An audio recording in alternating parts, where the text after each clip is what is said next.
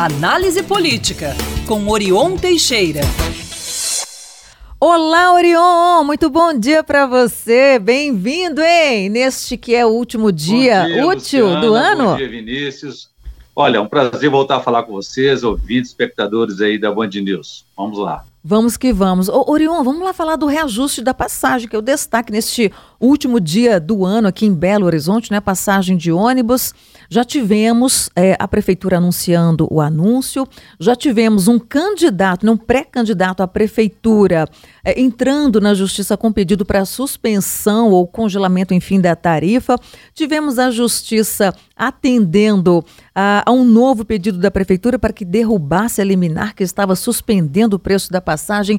Ou seja, há uma questão política é, por trás, né, ou em meio a esse reajuste da passagem de ônibus em Belo Horizonte, Orion? Mas bem, Luciana, olha, virou sim uma briga política e judicial. Política porque estamos entrando em ano eleitoral. E a disputa política, né, ela só vai se acirrar a cada dia, a cada dia é, que passar, a cada dia que surgir também o concorrente de olho aí na é, cadeira do prefeito e judicial porque será é inevitável que o aumento dessa magnitude, 16,6%, três vezes maior do que a inflação de 2023, né, seja digerido facilmente. Vai haver muita chiadeira.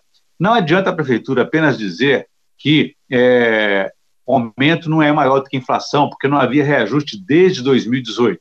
Ora, essa, o cidadão comum não calcula as suas despesas retroativamente. Né? É, fosse assim, estaria também reivindicando, como fazem os sindicatos mais organizados, reposição salarial desde o mesmo período, ou até antes.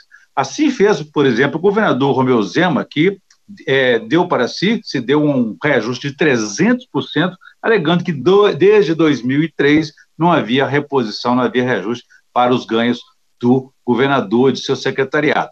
Bom, após as primeiras reações aí, a justiça fez o seu papel, na primeira instância e suspendeu liminarmente o aumento. Não pelo mérito em si, mas pela necessidade, antes de tudo, de se verificar as razões de elevação tão alta. É provável né, que a prefeitura e as empresas tenham lá suas razões, assim como também é preciso ouvir as razões dos passageiros.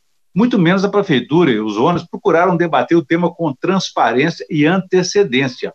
É possível que a prefeitura tenha dificuldades políticas junto aos vereadores, mas esse não é um problema dos usuários. Até porque, quanto mais brigam entre eles, mais o cidadão se ferra. Essa é que é a verdade. A prefeitura, então, é, recorreu à segunda instância judicial, porque está preocupada com o equilíbrio financeiro, seu caixa, para este ano que é eleitoral, o próximo ano.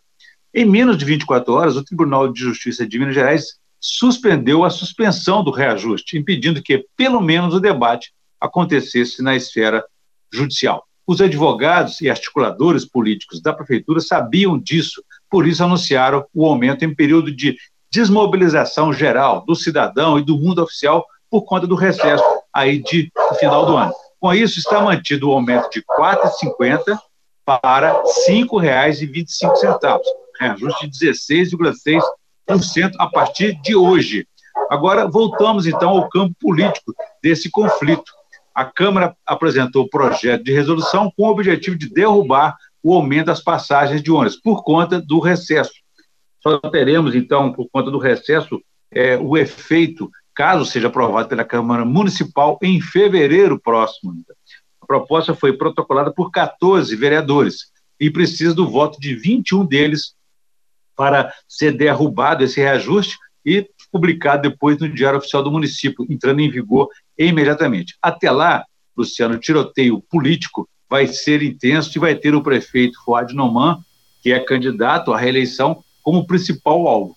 Cada um a seu modo aí vai querer pegar uma carona nessa decisão que afeta a vida do cidadão. Orion, já que a gente está falando sobre as eleições também do ano que vem, né, falando Fuad como pré-candidato, depois das fake news, a inteligência artificial é um desafio para o eleitor e para a justiça eleitoral no próximo ano. Qual que é o tamanho desse desafio?